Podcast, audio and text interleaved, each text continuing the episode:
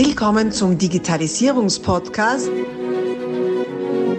Digitalisierung ist für dich mit Markus Reitzhammer.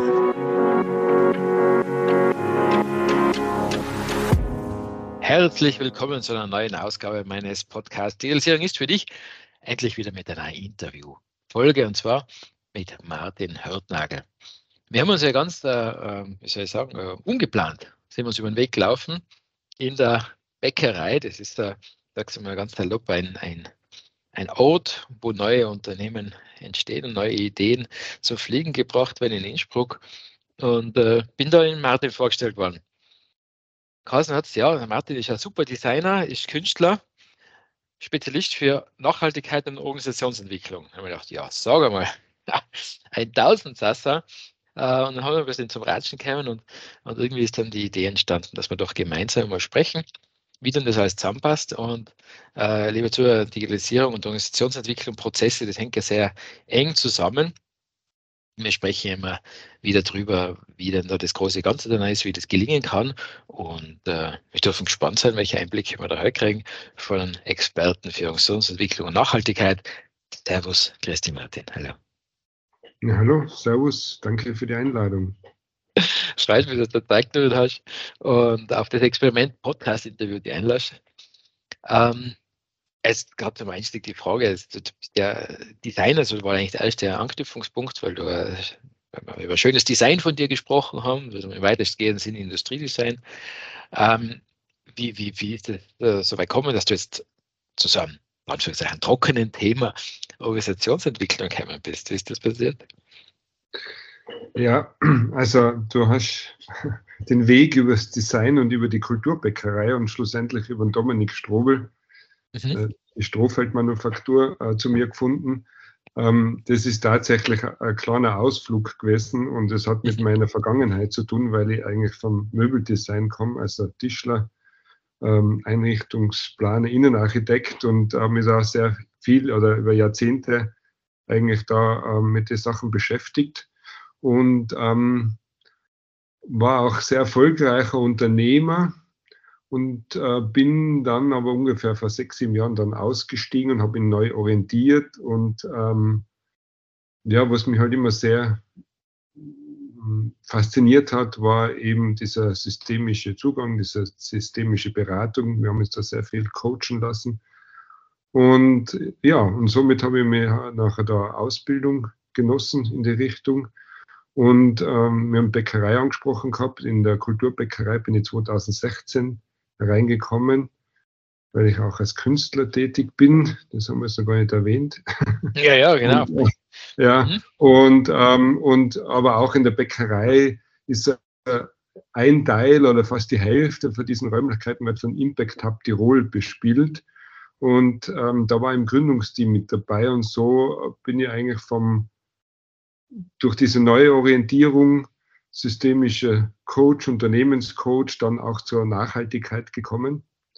Und ähm, ja, habe dann auch wieder eine Ausbildung gemacht zum Nachhaltigkeitsberater und gepaart mit meiner Erfahrung, eine Lebenserfahrung, berufliche Lebenserfahrung, das, was ich halt jetzt auch die letzten Jahre neu aufgebaut habe, ja, das bin ich jetzt. Ja, und das, ähm, ähm, ja, da können Sachen dabei sein, die was eher aus meiner Vergangenheit, das ähm, ähm, noch, noch ein bisschen mitschwingen. Wie gesagt, aber das mit dem Dominik, mit Strohfeld, das war ein Ausflug sozusagen noch einmal ins Produktdesign. Und vor allem haben wir da auch versucht, eben dieses Produkt eben nachhaltig aufzustellen. Also eben mit der, mit der ähm, geschützten Werkstätte in FOMP. Da, ähm, die machen die Produktion und dass es reparierbar ist, upgradebar und so weiter. Haben wir da versucht, ein Produkt zu machen und genau, und habt sie auch dahingehend begleitet. Mhm. Es hat funktioniert, muss ich dazu sagen. Es ist ein Produkt, das tatsächlich äh, für Verhältnisse der Strohfeldmanufaktur in Serie hergestellt wird. Sonst ist ja ein, als Einzelfertigung. Mhm. Das ist ja tatsächlich ein Serienprodukt. Sehr schön. Du hast schon das Thema Erfahrung angesprochen. Das finde ich ganz spannend. Äh, du eben ein, als frühere unternehmerische äh, Karriere jetzt ja auch, aber halt äh, im selbstständigen Bereich. Ähm, die Erfahrung, die du da einbringen kannst. Ähm, Finde ich persönlich sehr wichtig, dass, dass Berater, Coaches auch aus Erfahrung sprechen, nicht nur das, was sie irgendwann mal angelesen haben. Ähm, und das hast du schon so, ein, so ein, so ein großes sagen, Universum da abgebildet von eben Organisationen, unternehmerische Strukturen, ähm, Menschen, also Persönlichkeiten, äh, bis hin zur Kunst abgebildet. Wie wenn wir jetzt aus einem unternehmerischen Kontext sprechen oder aus einem prozessualen Kontext, warum ist es aus deiner Sicht so wichtig, dass man über den Rand des Flowcharts der Prozessdarstellung hinausschaut und wirklich das große Ganze sich anschaut? Warum ist das wichtig? Naja, also im Grunde bin ich Systemiker sozusagen oder einen systemischen Ansatz. Und da äh, hat man ja automatisch, so quasi nimmt man ja automatisch die Metaebene ein. Also, dass man das von oben äh, überblickt, das Ganze. Und deswegen ist auch ganz wichtig, mal auszubrechen, ja, aus dem eigenen äh, Kosmos. Und da, das ist eigentlich schon ein bisschen auch meine Aufgabe, den Organisationen und Unternehmen ein Format, ein Angebot zu stellen, dass sie ähm, im Teamprozess, muss nicht immer sein zwangsläufig, aber es ist empfehlenswert, dass möglichst viele Menschen aus der Organisation, aus Unternehmen dabei sind oder zumindest das gut abbilden, ähm, einmal heraustreten können und somit ähm, also aus dieser Komfortzone oder aus der Stresszone in die Entwicklungszone zu kommen. Ja? Und ähm, äh, dann kann was Neues entstehen, da entsteht Innovation, da ähm, entsteht ja, Kultur, Gemeinschaft äh, und so weiter und so fort. Und das, das ist mir Anliegen und das, ja, wenn ich die Gelegenheit habe, das zu tun, dann funktioniert das meistens auch sehr gut. ja, es ist ja, äh, kann ich aus eigener Erfahrung sagen, sowohl auf der, auf der das ist so betroffene Seite, also auf der Innensicht, als auch aus der Außensicht, ja gar nicht äh, so trivial, da wirklich diese, diesen Blickwinkelwechsel einzunehmen. Ne? Weil so im Tagesgeschäft drin, wie du schon gesagt hast, Komfortzone oder Stresszone, ganz spannend, ja, Komfortzone ist es nicht immer, es kann ja sein, man wurschtelt so dahin und, und, und schwimmt so gegen die Strömung, ne? weil einfach so viel zu tun ist ähm, und findet weder Zeit, Muße noch, noch auch den richtigen Blickwinkel, um zu sehen, wie komme ich denn aus dem Strudel da raus. Und da die Leute rauszuziehen äh, oder sie dazu äh, auf dem Weg zu begleiten, da rauszugehen, ist ja nicht immer ganz so trivial. Ähm, was für Voraussetzungen siehst du, damit das gelingen kann? Ähm, vielleicht könntest du noch ein bisschen konkretisieren. Du meinst, äh, wie das Unternehmen sich da rausnehmen können und wie das gelingen kann, oder? Ja, also es sind ja mehrere, die da mitspielen müssen. Nicht? Also irgendwer im Unternehmen muss das entscheiden, ein Budget freigeben und sagen, jetzt holen wir mhm. Martin und der macht das jetzt einmal mit uns. Und dann gibt es eben möglichst viele im Unternehmen, die da mitmachen dürfen. Und ähm, die, der eine oder andere wird da jetzt vielleicht nicht gerade so hoch motiviert sein dazu, weil er sich eben sagt, ja, was will ich tun, aber gerade Zeit für so einen, verstehe schon, was man alles so sagt. Äh, und ähm, dann, dann bist du da und sollst das jetzt richten. Mhm. Ähm, jetzt kann ich mir vorstellen, dass du das schon vorher überlegst, äh, mit wem will ich denn das überhaupt machen und beziehungsweise welche Voraussetzungen gilt es, dass das gelingen kann. Weil ich kann mir schon vorstellen, dass du auch nicht irgendwie da in, in, ins komplette Chaos dich reinstürzen lässt und, und ähm, ja, dann alle sitzen vor dir und eigentlich keiner will es. Ne? Das ist ja, mhm. das kannst du ja nicht alles richten, wenn die anderen nicht wollen. Ne? Mhm. Ja, also grundsätzlich ist so, dass ich einmal gar nichts richte. Das ist eben auch dieser systemische Zugang sondern ich ähm, habe hab natürlich auch diese Beraterfunktion. Funktion. Ich kann sehr viel Know-how und Wissen mit hineinbringen, aber was ich hauptsächlich mit hineinbringe, ist äh, eben ein Prozess. Ja? Und somit ist eigentlich das Wissen liegt im Unternehmen.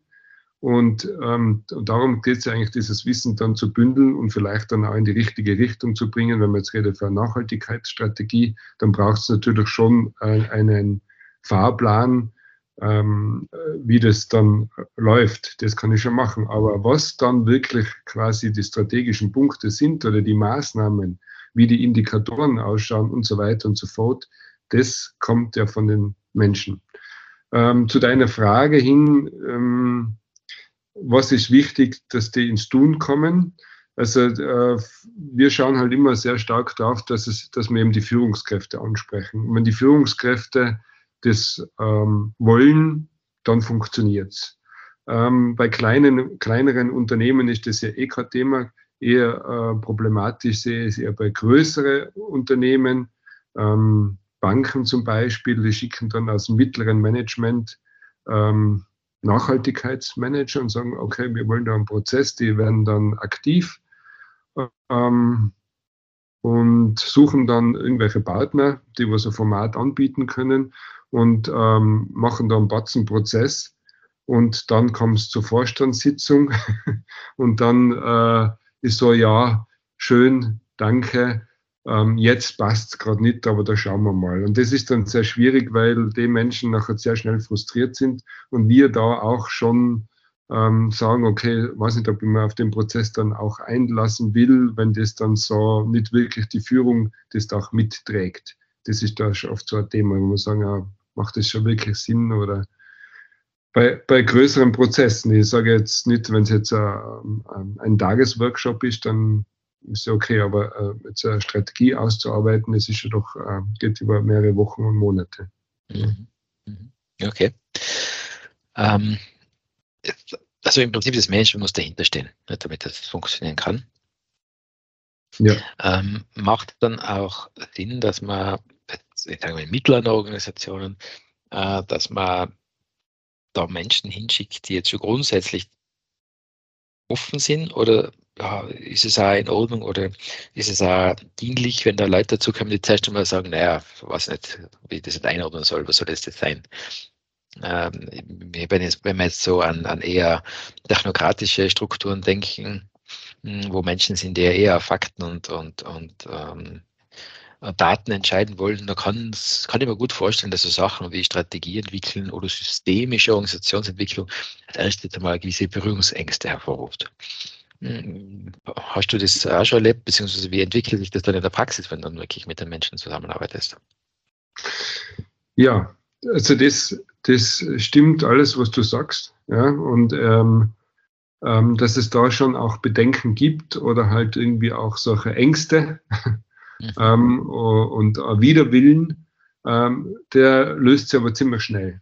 Ja, weil es ja äh, im Grunde, es gibt natürlich Unternehmen, die sind sehr technisch und die interessieren, nachher für denen passt halt dann vielleicht mehr, dass sie CO2 bilanzieren und so halt irgendwie einen Weg machen. Andere sind äh, das Rote Kreuz zum Beispiel, da ist der soziale Aspekt schon von ihrer Grund-DNA schon sehr äh, groß ausgelegt. Die versuchen natürlich schon irgendwo auch diese ganzen sozialen Komponenten mit hineinbringen. Also wir schlüsseln, also es gibt ja diese drei Säulen äh, der Nachhaltigkeit, das Soziale, das Ökologische und das Ökonomische. Das Ökonomische betrachtet man vielleicht jetzt nicht, nicht so stark, weil es in der Regel eh gut ausgereift ist, muss man dann vielleicht neu bewerten, wenn man dann ähm, die gewissen Schritte auf sozialer und ökologischer Ebene dann macht. Aber im Grunde, und da schaut man sich dann ja auch aus, also sozial und ökologisch schaut man sich dann auch an, eben, oder eben sozial intern und sozial extern, ökologisch intern und ökologisch extern. Und das Spannendste ist eigentlich sozial intern. Das heißt, wenn es um die Menschen selber geht und, ähm, und wir haben auch sehr stark, arbeiten sehr stark mit handlungsorientierten äh, Prozessen. Das heißt eben, dass es eben Tools und äh, Methoden gibt, wo die ganze Gruppe dasteht und die was dann diskutieren und ausarbeiten. Oder eben auch, was die ganze Führungskräfte und Teamentwicklung zum Beispiel anbelangt, da sind wir sehr viel im Outdoor und arbeiten mit äh, systemischen Übungen, Outdoor-Übungen, wo das dann wirklich erlebbar wird. Und das ist schon so, dass da kommt alles raus. Also da, wenn man das dann einfach reflektier, reflektieren lässt, oder kommt es sehr gut raus. Es gibt ja eine Gruppe, die was, äh, das eine Team, die was sehr verhalten sind, die anderen sind sehr offen und gehen sehr schnell an die Sache, machen aber viele Fehler, die anderen sind übervorsichtig und das kommt alles, das wird alles sichtbar, ja, und, ähm, und das merken die Leute auch.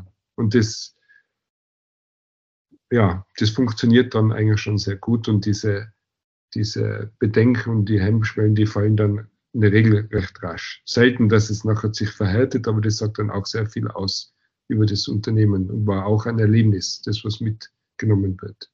Mhm. Also es ist irgendwas zwischen, zwischen äh, äh, Team, Unternehmensentwicklung und, und äh, so ein Teambuilding und Eventcharakter. das ist mal was anderes. Ne? Ja, also Event und Teambuilding, äh, das gefällt mir gar nicht, mhm. äh, der Begriff, weil wir das nicht anbieten. Genau, okay. das ist eigentlich nicht, sondern das hat wirklich was mit Entwicklung, mit einer nachhaltigen Entwicklung zu tun. Ähm, äh, und also in der Regel ist es auch so, wenn es ein Teamentwicklungsprozess gibt, da gibt es ja meistens ein Thema, das was ähm, vorherrscht. Also es ist ja sehr oft, dass man erst dann was macht, wenn irgendwo der Hut brennt. Ja. Mhm, ja. Ähm, ähm, und so weiter. Und das, das sind schon Entwicklungsprozesse, ja, die was da passieren. nichts, Gegen, gegen Teambuilding. Ja. Also ja, das ja. ist ja auch eine, eine, tolle Sache, wenn man einen Ausflug macht oder irgendwie nette Übungen und in den Hochseilgarten geht oder wie auch immer. Aber das machen mache ich und machst wir nicht. Okay. Ja. Mhm. Weil du hast gesagt, wenn der Hut brennt, gell? Äh, hast, hast du ein paar Beispiele vielleicht, wo, wie der Hut brennt, ohne jetzt äh, Details zu verraten?